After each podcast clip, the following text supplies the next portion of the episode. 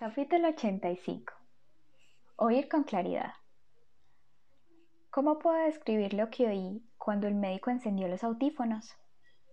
O lo que no oí. Es muy difícil decirlo con palabras. Digamos que el mar ya no vivía dentro de mi cabeza, se había ido. Podía oír sonidos que eran como luces brillantes en mi cerebro. Era como como cuando estás en una habitación donde una de las bombillas del techo está fundida pero no te das cuenta de lo oscuro que está hasta que alguien cambia la bombilla y de repente, uff, cuánta claridad. No sé si hay alguna palabra que signifique lo mismo que claridad en términos de audición, pero ojalá la hubiese, porque ahora podía oír con claridad.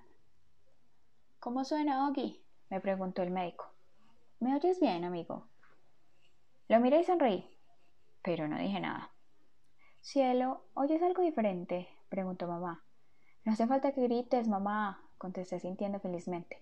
¿Oyes mejor? preguntó el médico. Ya no oigo ese ruido, contesté.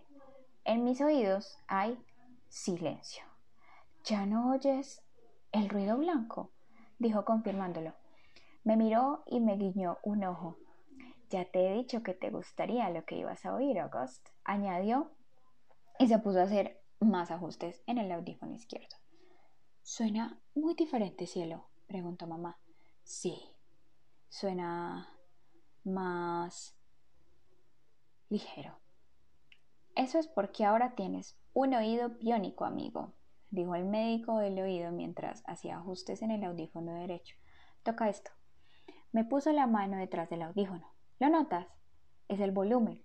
Tendrás que encontrar el volumen que mejor te vaya. Ahora lo probamos. Bueno, ¿qué te parece? Fui un espejito y me hizo mirar en el espejo grande cómo quedaban los audífonos por detrás. Mi pelo tapaba casi toda la cinta. Lo único que asomaba era el tubo.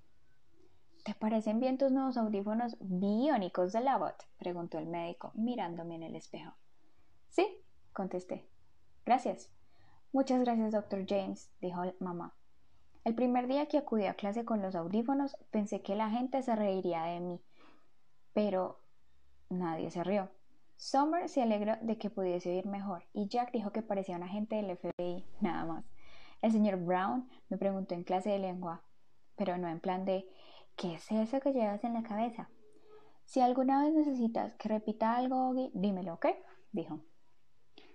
Visto ahora, no sé por qué, me ponía tan nervioso este tema. Es curioso, a veces te preocupas un montón por algo que al final no resulta ser nada.